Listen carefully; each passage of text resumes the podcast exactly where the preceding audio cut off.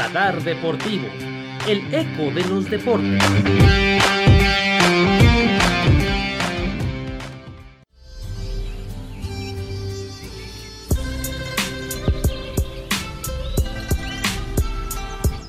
Bienvenidos amigos de Radar Deportivo a un episodio más. Soy Isabel Castillo y los saludo con mucho gusto en este camino que estamos recorriendo para llegar a Tokio 2020. Esa es nuestra meta y hoy tenemos una disciplina nueva, un deporte nuevo y para hablar de ello está con nosotros una experta en el tema.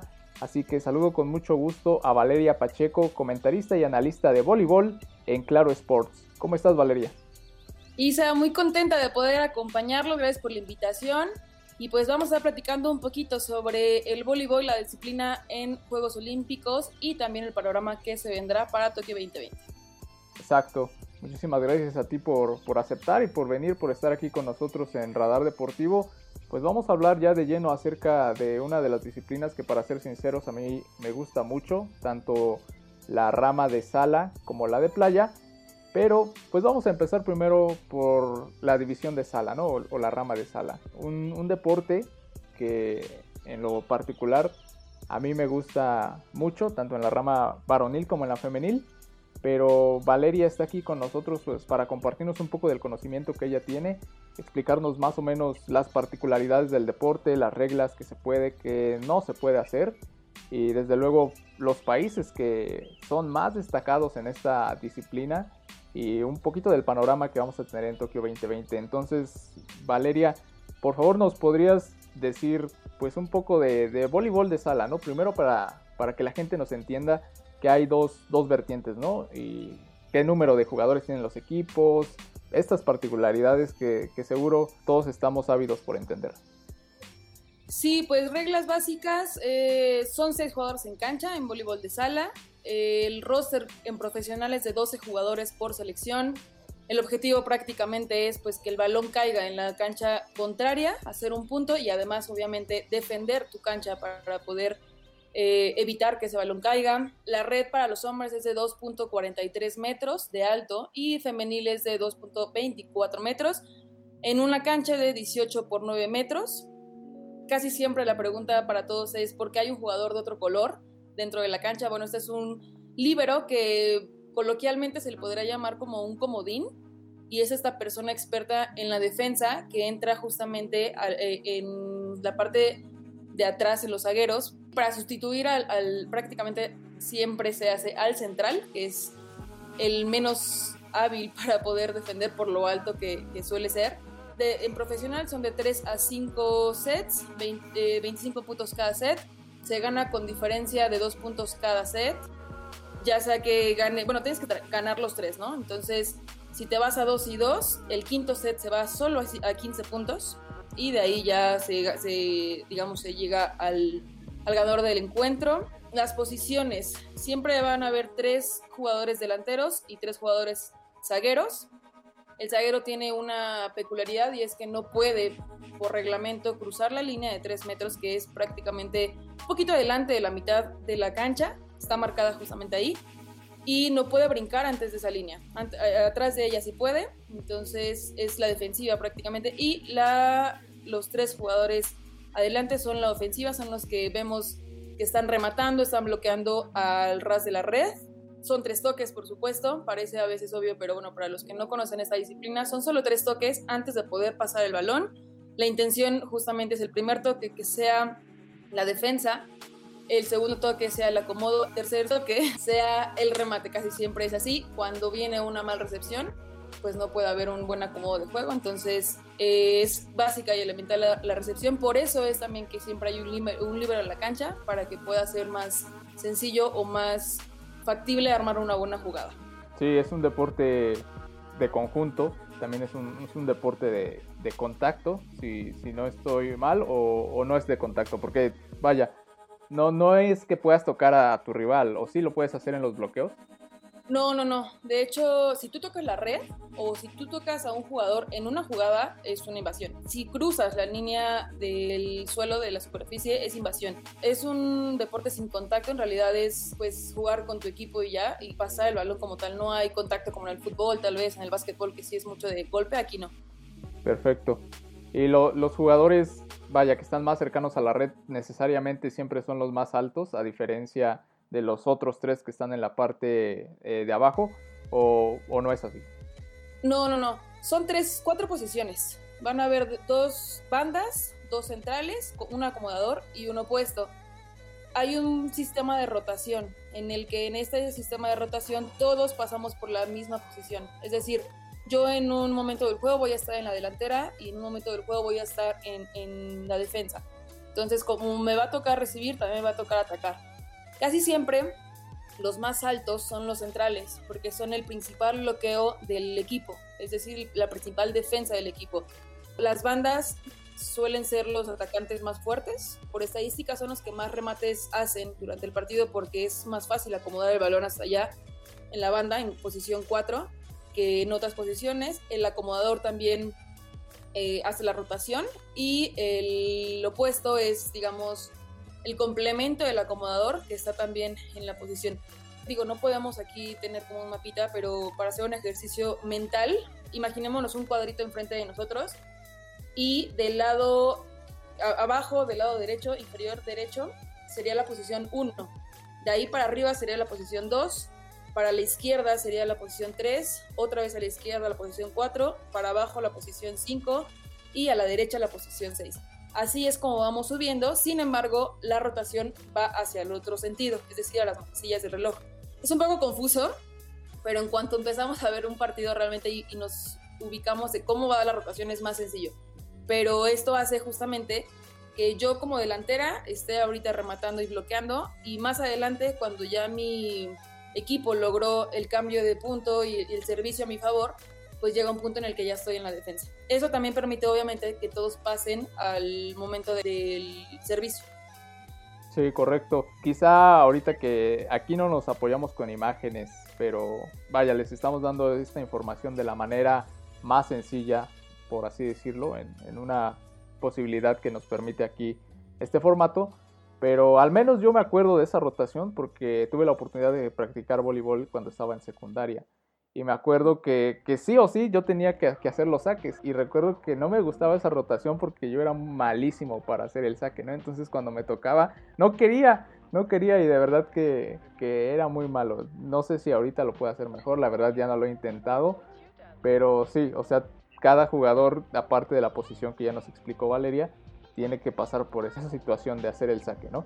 Ahora, en la cuestión de los puntos que decías, explícame, si llegamos, por ejemplo, al set donde se defina todo y el marcador está empatado y no hay una diferencia de dos, es decir, en el último set que dijiste que es a 15 puntos, si ambos equipos están en algún momento empatados 14 a 14, eh, el primero que llegue a 15 es el ganador o el primero que llegue a 16 para tener esa diferencia de dos puntos. El primero que llegue a dos, es decir, si yo estoy, de hecho suele pasar y pasa demasiado que puede subir un set que es a 15 puntos, el, quinto set, que se vaya hasta 21-21, 30, o sea, han habido ocasiones en Juegos Olímpicos principalmente, entonces si siempre tiene que haber diferencia de dos, puede que sea, no sé, 16-16, pero tiene que quedar 16-18 para que el set se pueda dar por terminado. Ok. Entiendo, sí, no importa que, o sea, que la regla diga el primero que llega a 15, pero si no hay diferencia de dos puntos, entonces el set continúa. Sí, sí, entiendo. Pues vaya, es un deporte interesante. Y acerca de los países que más destacan en esta rama del voleibol de sala o el voleibol indoor, como también se le conoce, ¿qué nos puedes decir acerca de eso, Valeria? ¿Qué países están ahora sí que en la órbita como los mejores? ¿Cuáles están destacando? En la rama varonil, sin duda alguna Brasil, que tiene justamente la medalla de oro de Río 2016. Brasil tiene hasta el momento tres oros dentro de, los Juegos Olímpicos eh, desde que empezaron, que fue en Tokio, justamente Tokio 64, ¿no? Creo que Brasil en la rama varonil es de los más fuertes, si no es que el más fuerte. Bueno, para empezar, Rusia y la URSS son los, bueno, es el equipo que más, eh, o el país que más tiene medallas olímpicas de oro tanto varonil como femenil. Entonces es un país potencia. Estados Unidos también es muy fuerte porque también tiene una gran selección y Estados Unidos la ventaja que tiene es que todos sus jugadores vienen desde la NCAA. Entonces eso les ayuda muchísimo para poder brincar a profesional y de ahí poder hacer una buena selección nacional. También de la rama femenil yo creo que podría ser China. China yo me voy con ellos para, para poder ser otra vez campeonas. También se llevaron oro en Río 2016. Brasil también viene fuerte. Eh, Rusia y Estados Unidos. Creo que son los países de potencia. Cuba tuvo tres medallas de oro en las ediciones de Barcelona 92, Atenas 96 y, y Sydney 2000. Pero ha venido bajando un poco el nivel no han podido lograr eh, oro desde entonces. Creo que sí, también entra dentro de las potencias. Sí, desde luego. Me llama la atención que China, o sea, aparte de que destaca en otras disciplinas como gimnasia, natación, etcétera, también esté destacando en el voleibol, ¿no? o sea, y no es que lo haya hecho recientemente, como en algunas disciplinas que a partir de, de Pekín 2008 lo, lo realizó de esa manera. Eh, también ha sido exitosa en, campeonatos mundiales. Entonces esa selección de, China me llama mucho la atención porque de repente si piensas en países que dices, ah, pues me imagino que tal país pudiera ser potencia en tal deporte, ¿no? Porque lo practica mucho. Vaya, Estados Unidos, tú misma lo dijiste, tiene una academia, un semillero ahí en, la NCAA, pero China, eh, no sé, ¿por qué te explicas tú esto, Valeria, de que China de repente sea bueno, por ejemplo, en el voleibol? podríamos pensar que China es un país de estatura baja y no muy potente por lo delgados que suelen ser los habitantes, ¿no? Pero eso les da una ventaja, son muy veloces y puedes verlo cuando, están, cuando están compitiendo, por ejemplo, con Brasil, que es una selección más pesada, más grandota, les cuesta trabajo poder alcanzar una bola, poder llegar a un bloqueo. Entonces, lo que tiene China es que son muy rápidas y muy ligeras. Brincan demasiado también y eso hace que puedan evadir los bloqueos, que puedan llegar antes, a pegarle antes de que cierre el bloqueo. creo que la velocidad y la misma ligereza que les da su cuerpo es lo que tiene a China en los mejores puestos. Entiendo. Sí, pues al final de cuentas, ataques imparables y superar la red te dan, te dan esa ventaja para ganar. Ya hablando propiamente de la serie de Tokio 2020, va a ser la arena de Ariake una arena recientemente construida para, albergar este deporte, estas disciplinas. Lo va a estar compartiendo también por ahí con el baloncesto, con el baloncesto en silla de ruedas para los Paralímpicos, desde luego. Así que esa es la modalidad del voleibol de sala, voleibol cancha, voleibol indoor. Y bueno, antes de que pasemos a hablar acerca de la siguiente disciplina, que es el voleibol de playa, ya se nos une en este preciso momento Jair Hernández, o mejor conocido como el Bronco Mayor, para también platicar con nosotros acerca de este deporte. ¿Cómo estás, Jair? Muy bien, pues ¿qué dijeron? ¿Que ya se habían librado de mí? Claro que no. Estábamos guardando lo mejor para el final y claro, ya listo para hablar de, este deporte. Invitadas a el lujo, ya estaba ansioso por tener este programa con Valeria, la experta en voleibol. Y pues bueno, como lo prometimos, seguir con ese recorrido por cada deporte, por cada disciplina, justo me parece ya a poco menos de 100 días de que arranquen los Juegos Olímpicos. Correcto, sí, lo dices bien, esa cuenta regresiva cada vez marca menos y seguimos igual de emocionados. Pero pues ya pasando a lo que nos compete en esta ocasión, el voleibol de playa. Ya hablamos acerca del voleibol de sala o el voleibol indoor. Y Valeria Pacheco, ¿qué nos puedes decir acerca del el voleibol de playa?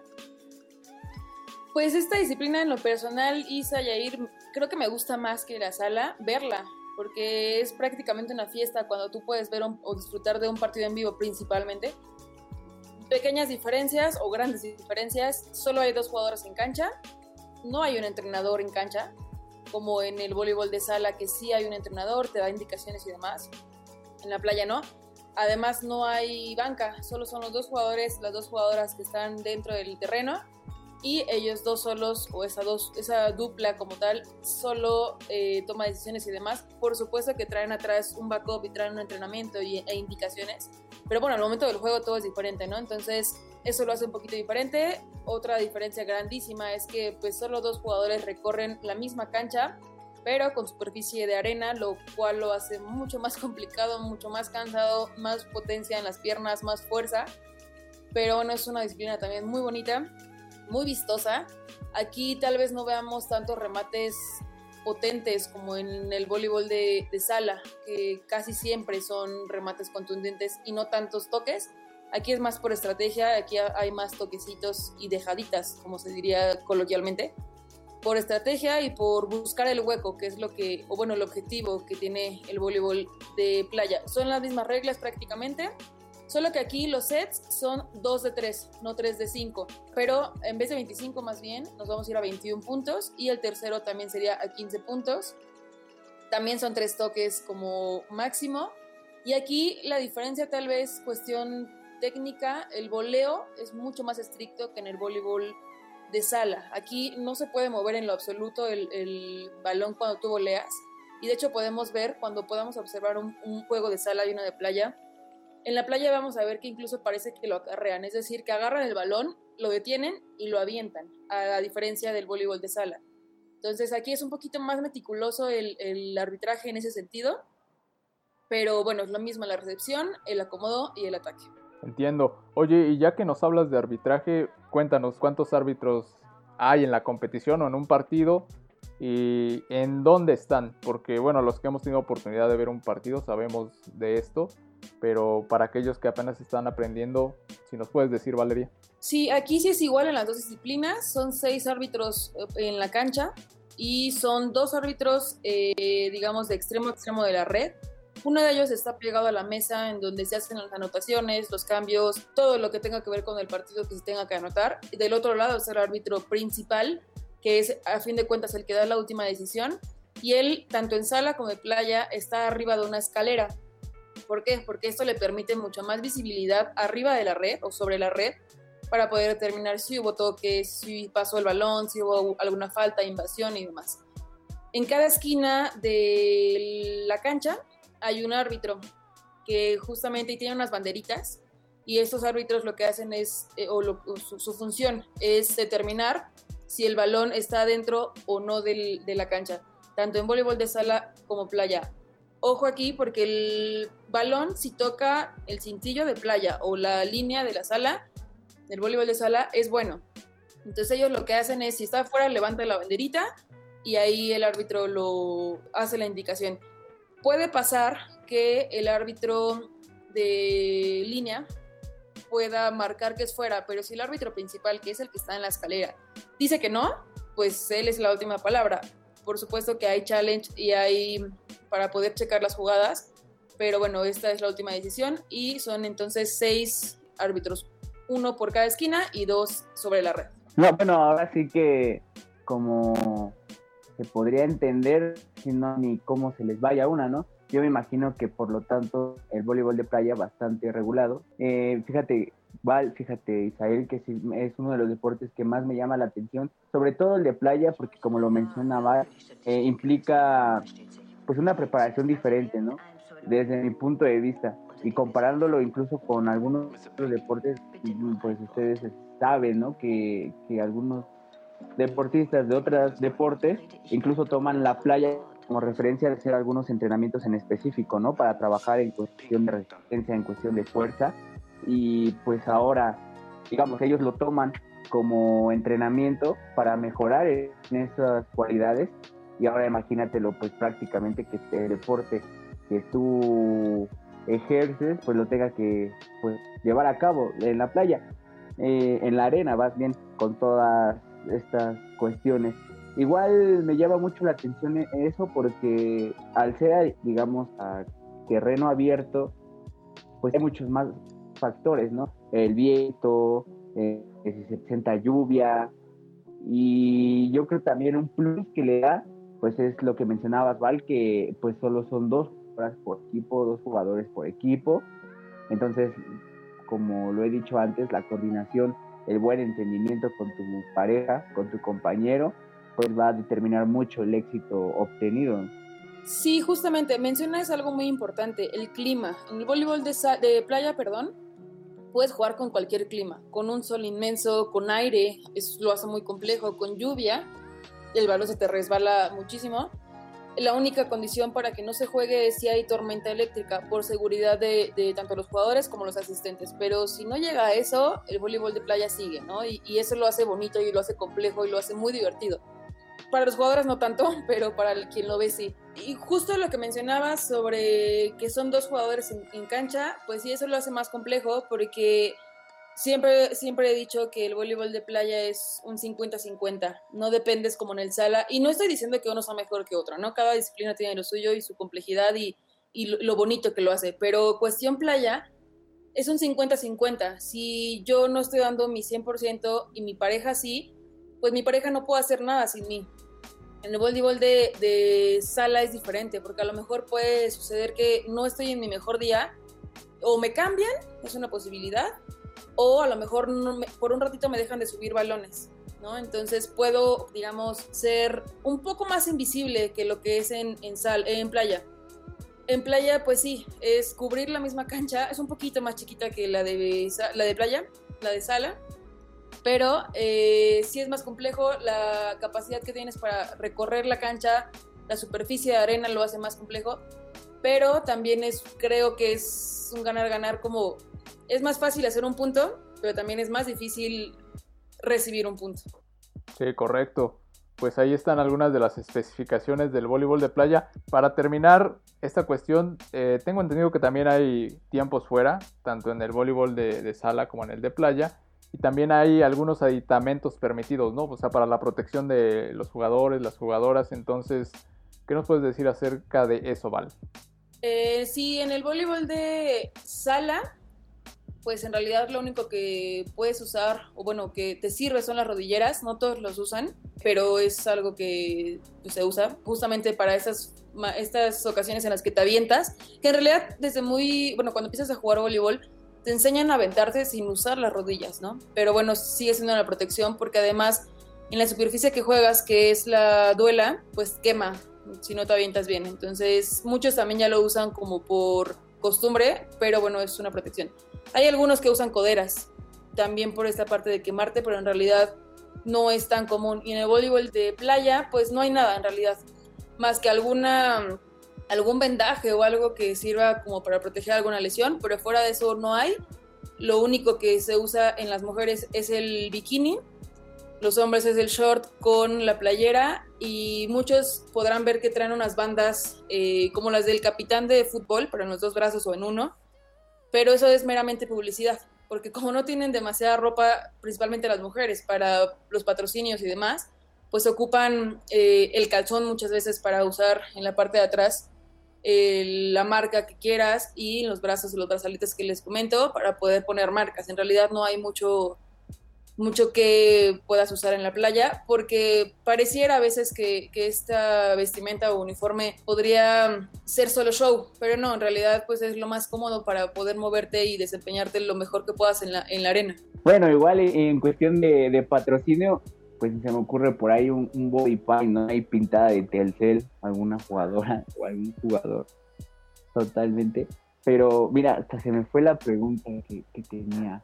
Nah, ya, ya, ya, Mira, con respecto a, las cualidades ¿no? que debe de, tener cada jugador, cada jugadora, eh, me llama la atención que en algunos partidos que he tenido la oportunidad de ver, me llama mucho la atención la estatura de, los jugadores. No sé si tenga directamente, influya mucho el que sean altos, pero, o sea, yo sí le calculo por lo menos a los que he visto unos, unos 90, por ahí, sin exagerar. Entonces, no sé si tenga que ver mucho o influye mucho la estatura en este tipo, digamos, de jugadas, de remates? Sí, tanto en sala como en playa la estatura es esencial. Entre más alto seas, vas a ser mucho mejor en el deporte. En sala, por ejemplo, los más altos son los, los centrales, pero bueno, el, promedio del profesional femenil ha de ser unos entre 1,85 y 1,95. Hay por supuesto jugadoras que sobresalen. Y en el varonil también, el varonil puede ser desde los 2 metros, creo que es el promedio, hasta los 2,20, 2,15 metros. En la playa es diferente, aunque sí, por supuesto, gana la altura. Pero casi siempre vemos a un jugador más alto y a uno más pequeñito.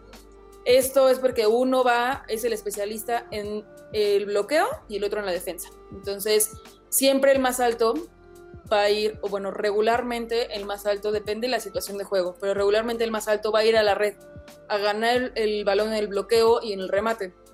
Y el jugador más pequeño va a ir a la defensa. Pero pequeño estamos diciendo los más pequeños que están en el, en el Tour Mundial de Voleibol de Playa son de 1,85, 1,90. O sea, no son pequeños en realidad, ¿no? Pero bueno, tenemos jugadores de 2.10, 2.20 que están compitiendo en la red y por supuesto que la altura es un factor determinante para, para este deporte, porque pues tan sencillo como si yo no brinco lo suficiente y si no tengo una altura muy grande, pues me van a ganar el balón arriba. Perfecto, pues creo que ahí queda más que clara y contestada la pregunta de Jair. Oye, yo tengo una pregunta, creo estar seguro de, la respuesta, pero pues ya que estás aquí con nosotros y tú eres la expertaza, por favor, también para que todo el público la conozca. En el voleibol puedes utilizar los pies o el pie, si no estoy mal, para también recibir el balón, para golpearlo, para pasarlo del otro lado de la red. ¿Es cierto o sería una infracción, Valeria? No, sí, tú puedes usar cualquier parte del cuerpo, siempre y cuando sea un golpe limpio. Es decir, yo no voy a agarrar el balón y, aventarlo. Si me pega en el hombro y rebota, es bueno. Si me pega en la cabeza y rebota, es bueno. Si le pega con el pie, es bueno. Entonces, sí, tú puedes usar cualquier parte del cuerpo. De hecho, hay situaciones muy raras en realidad, pero sí, sí, sí, llega a pasar, ¿no? Que te pegas sin querer eh, en el pecho, no sé. Más a los hombres, que es un juego un poquito más potente, y rebota, pues el balón sigue. Entonces sí, en realidad puedes usar cualquier parte del cuerpo siempre y cuando sea un golpe limpio. Bueno, e, esa duda, fíjate Isabel, que yo también la tenía con precisamente a lo que te refieres, ¿no? Que si cualquier contacto, digamos, con la pelota podía ser legal, ya lo aclaraba aquí. Mientras sea, bueno, un golpe válido, pues yo creo que sí, ¿no? Bueno, usando el ejemplo de lo del pecho, me queda mucho más claro eh, este asunto. Aportando un poco más al tema, pues a mí fíjate que también me llama mucho la atención el, sentido del sistema de juego, ¿no? El que sean tres sets, porque por ahí igual partidos que he tenido la oportunidad de, ver, pues la, emoción, ¿no? ¿no? No se oculta al momento de, es decir, si un equipo consigue el primer set y el segundo, y para el siguiente set el equipo rival lo gana, pues ya el tercer y último set pues se pone aún más emocionante. Tengo entendido que incluso es a 15 puntos, ¿no? Mientras los dos primeros son a 21. Y eso yo creo que también le da un poco más de emoción al asunto del voleibol de playa. Sí, justamente, los primeros dos sets son, bueno, el partido es a ganar 2 de 3, los primeros dos son a 21 puntos, si hay un empate es a 15 puntos. Y realmente sí, los, tanto en sala como en playa, el quinto y el tercer set, pues es lo más emocionante, porque pues te habla de un juego parejo y de un juego competitivo habrá encuentros en los que un equipo, una selección sea superior a otro y pues no, sí se disfruta, pero no tanto como un partido tan cerrado, como en el fútbol podríamos ver, no sé, un empate 2-2. A lo mejor esto lo podríamos comparar con los penales, ¿no? Como el desempate del partido. Excelente, pues sin duda es un deporte emocionante. Y para hablar acerca de quiénes son los mejores en la rama del voleibol de playa, eh, Val, ¿Qué panorama nos puedes decir acerca de quiénes son las naciones con más medallas ganadas? ¿Quiénes son las que vienen empujando ahí detrás? ¿Quiénes son tus favoritos? Tengo una dupla favorita hasta el momento que aún no está clasificada a Tokio, sin embargo tiene prácticamente ya ganado su boleto, que es Molly Sorum de Noruega. Son, una, son dos jóvenes que, que han estado ganando prácticamente todas las paradas del Tour Mundial. El Tour Mundial de Voleibol de Playa es este torneo que da puntos para Tokio 2020.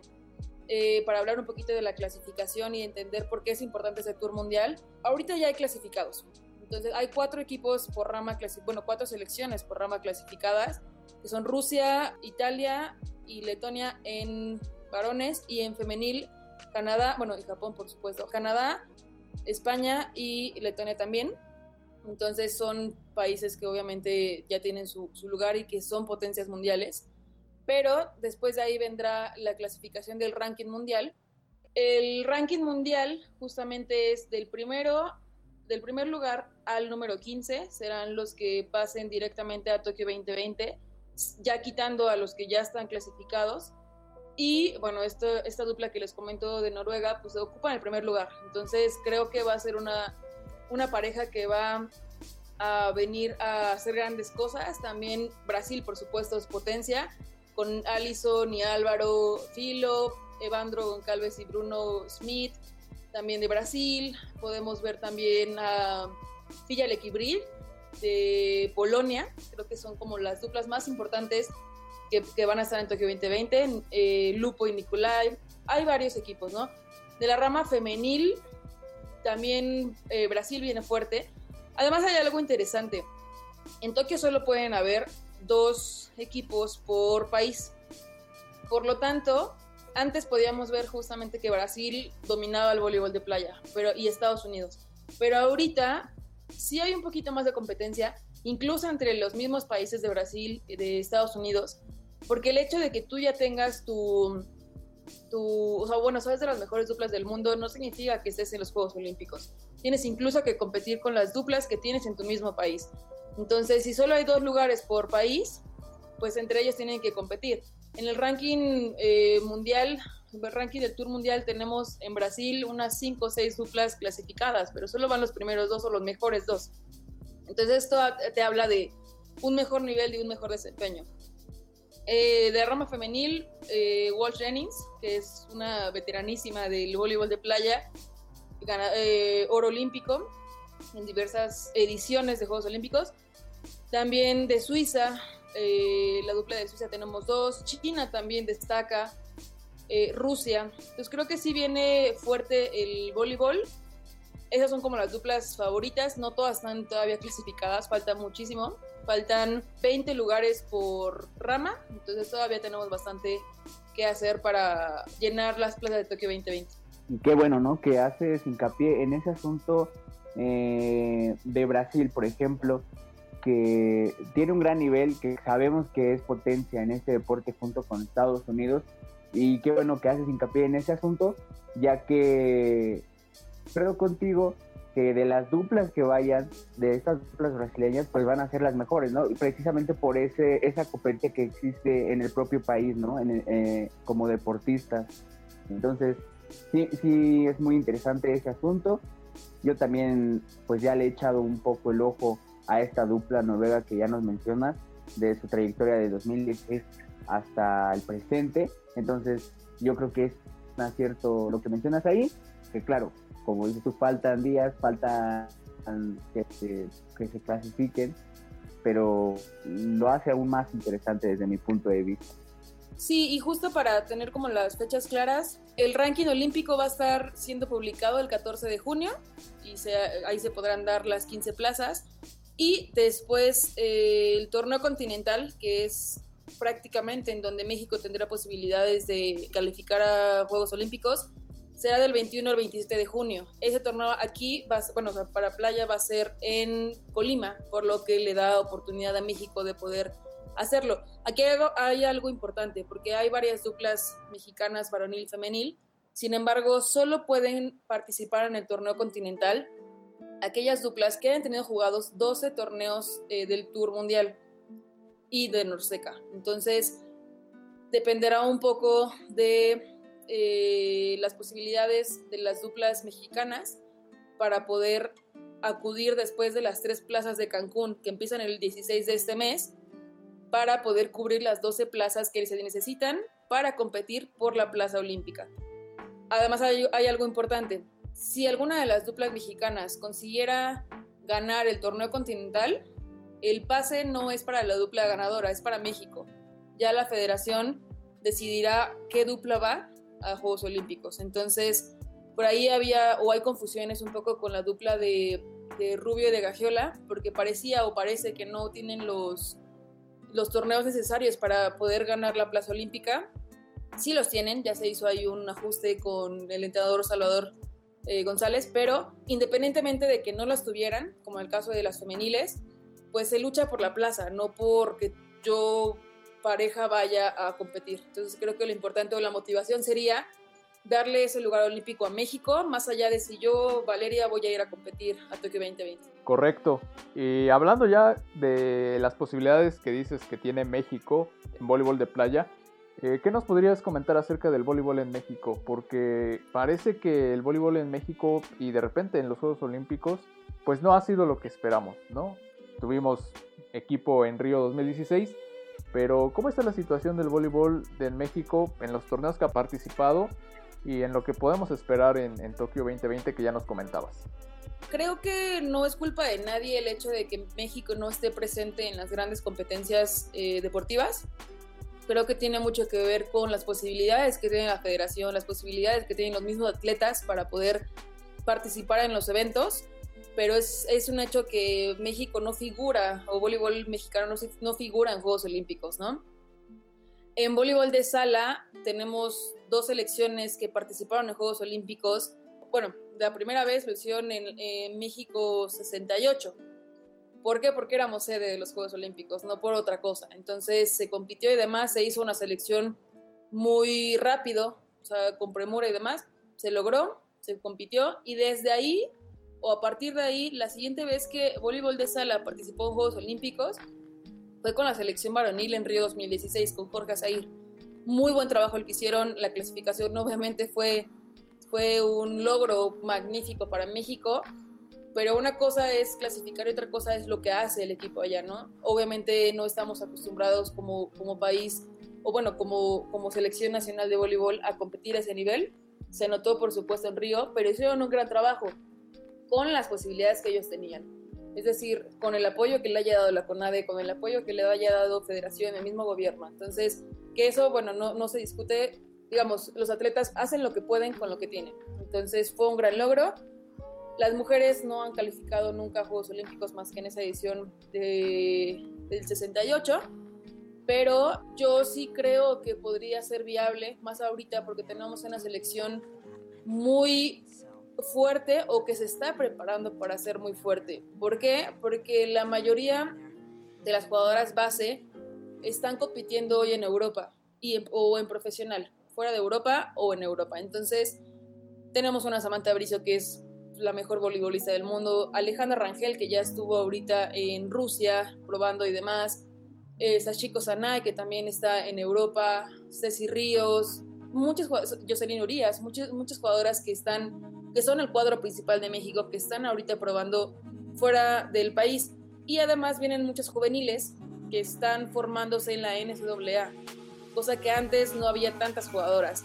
Vivi Candelas, por ejemplo, de playa, ella estuvo en la NCAA y eso le permitió poder tener oportunidades profesionales. Ella decidió irse a la playa y competir en voleibol de playa, consigue ir a Beijing 2008 con Mayra García y bueno, eso, eso también da el panorama de ya hubo una dupla en playa para poder eh, estar en femenil y una en varonil, que fue Lombardo Tiberos y Juan Virgen en Río 2016. Eh, las duplas de playas están ahorita fuertes, varonil, femenil creo que todavía les falta un poquito adaptarse, pero la dupla principal que es Marta Revuelta y Zaira Orellanas están haciendo un gran trabajo con lo que pueden también, porque tampoco hay apoyo y porque tampoco ellas no pueden o ellos no pueden demostrar su nivel de juego si no asisten al Tour Mundial. Y puede que sea la mejor dupla del mundo, pero si no tiene el criterio para competir a Juegos Olímpicos, pues no lo van a poder hacer nunca. Entonces, eh, no le echo la culpa a nadie, en realidad creo que es pues eh, con lo que se puede hacer, pero sí creo que puede haber una oportunidad para ambos deportes más adelante. En este momento todavía México en playa tiene posibilidades de, de calificar. Viene Cancún, que es un torneo importante también para foguearse. Vienen duplas mexicanas juveniles que si bien no tienen oportunidad de, de ir a Tokio, pues se van a empezar a, medir con los países más importantes, todos los clasificados y todos los que van a estar en Tokio van a estar en Cancún, entonces eso da el panorama para yo juvenil competir con los mejores del mundo. Y cuestión eh, sala creo que también tiene posibilidades, es un proceso largo, pero lo importante también creo es, digo, yo no estoy dentro de, la preparación de los atletas, ¿no? Pero lo que alcanzo a ver desde afuera como periodista, creo que vamos un poquito atrasados con el proceso. Creo que México ahorita está pensando en la clasificación de Tokio, cuando hay países que ya están pensando en París, ¿no? Y que Tokio ya quedó hace un año en la clasificación y ya es un hecho. Entonces creo que vamos un año eh, atrasado en la clasificación, creo que tendríamos que apurarnos un poquito más a la preparación, pero bueno, desconozco los procesos, desconozco cómo sea, cómo sea todo, pero sí, sí veo posibilidades para ambas disciplinas de, de en París 2024 poder hacer algo y estar en los Juegos Olímpicos. Perfecto, pues ahí está un poco de, o mucho del panorama de lo que es el voleibol en los Juegos Olímpicos, tanto el de sala como el de playa. Entonces, la situación de México, lastimosamente, es como lo describe Valeria, pero vamos, todos tenemos esa ilusión de que México en los Juegos Olímpicos, en este caso el voleibol y en todas las demás disciplinas, algún día pueda destacar. Y vamos a mantenernos ahí a la expectativa, a ver qué es lo que pasa con el voleibol de playa. Y pues para cerrar este episodio dedicado especialmente a la disciplina del voleibol, eh, ¿Alguna recomendación, Valeria, que tengas para los escuchas que digas, si tú quieres practicar voleibol, haz esto. O si quieres entenderle mejor al voleibol, te recomiendo esto. ¿Tienes alguna recomendación que le pueda servir a nuestro auditorio para que se acerque más al mundo del voleibol? Eh, sí, pues creo que además de, por supuesto, acercarte a, los entrenadores y demás, creo que el ver el deporte te ayuda mucho a entenderlo, a ver cómo funciona, a ver qué es lo que hacen. Eso en lo personal me ha ayudado muchísimo para poder entender cómo, cómo funciona adentro de la cancha y afuera, ¿no? Entonces creo que, que verlo funciona bastante bien, entender las, las diferencias entre una disciplina y otra, visualizarlo, yo soy mucho de visualizar como las cosas, y entrenar, acercarse a, cualquiera de, no sé, si están en Ciudad de México, las delegaciones, ahorita en pandemia es complicado, pero normalmente las delegaciones tienen equipos. Entonces tú te acercas, vas, platicas y demás. Los clubes también tienen, tienen sus equipos, entonces preguntar. Y si no, a mí también me pueden, se pueden acercar a mí. Yo tengo como varios contactos en donde podrían empezar, independientemente de la edad, de la rama, de lo que sea, eh, para poder practicar ese deporte. Perfecto pues ahí están las recomendaciones que da nuestra invitada el día de hoy, la experta en voleibol. Yo una recomendación que les doy, siendo sincero, es también visual, como dice Valeria. Más allá de que vean los juegos, porque siempre lo he dicho, una manera para que entiendas tal deporte o tal disciplina es, que los veas, ¿no? Aparte de que los puedas practicar. Pero mi recomendación es una serie y relacionado a esto con Japón, es, un anime que trata acerca de voleibol, se llama Haikyuu.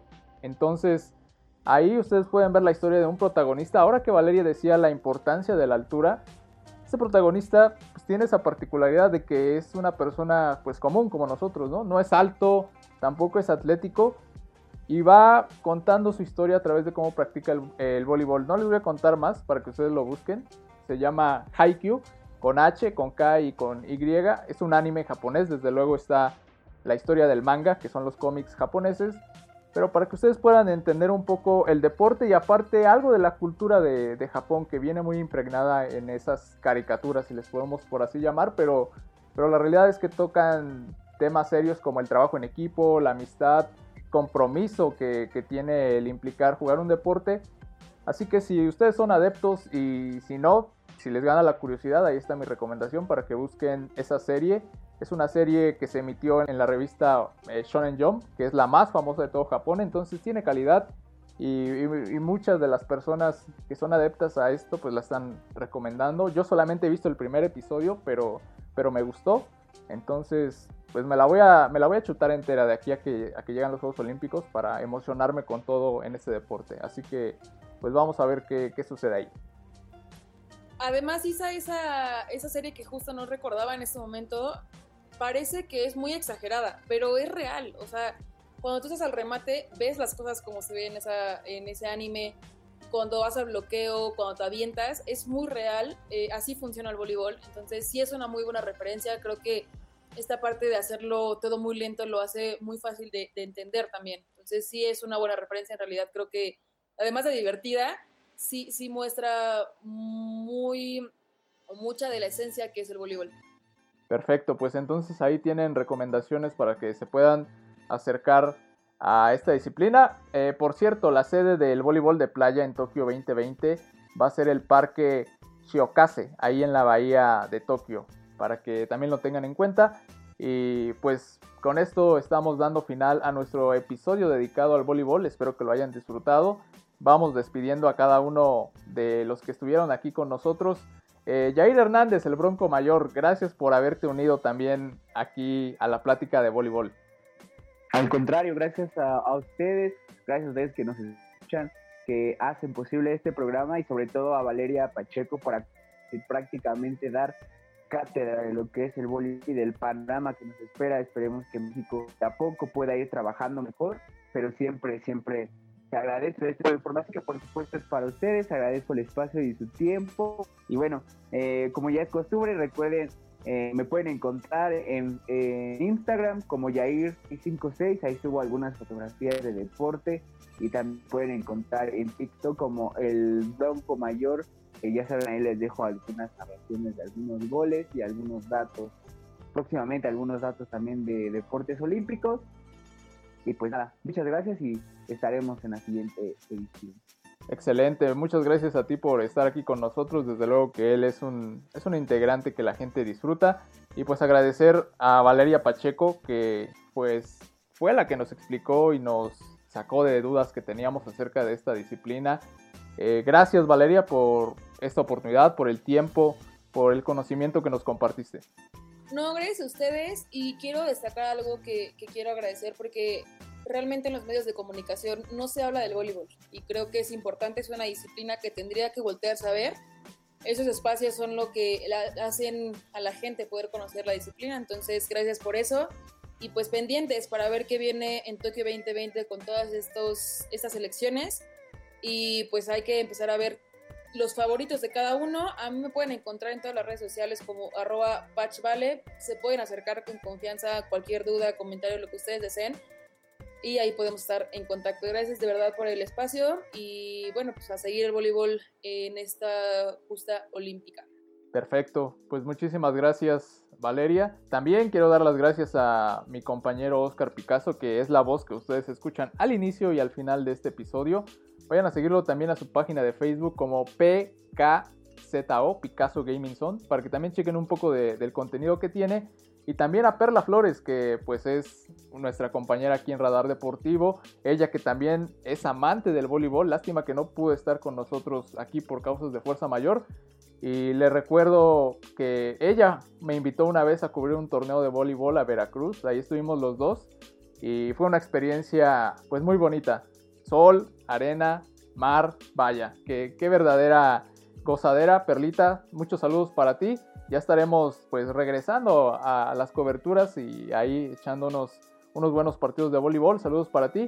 Y pues a todos nuestros radioescuchas o nuestros escuchas que nos siguen desde las plataformas de Spotify, Google Podcast y directamente de Anchor. Gracias a todos ustedes. Yo soy Isael Castillo, a mí me pueden encontrar en Instagram como Galeana55 o en Twitter como arroba isa-galeana. En nuestras cuentas de este podcast de Radar Deportivo, en Facebook estamos como Radar Deportivo, el eco de los deportes, y en Instagram como arroba radar-deportivo. Así que ahí acérquense, van a poder escuchar los episodios anteriores que ya tenemos tanto de deportes o eventos que han sucedido, como de ya las primeras disciplinas que hemos analizado, que son el atletismo, el waterpolo y el balón mano. Y ahora analizando el voleibol de la mano de, una expertaza como lo es Valeria Pacheco, comentarista y analista de la disciplina en Claro Sports. Así que síganos en este camino rumbo a Tokio 2020 hasta que la llama arda en todo su esplendor. Nos escuchamos en la siguiente.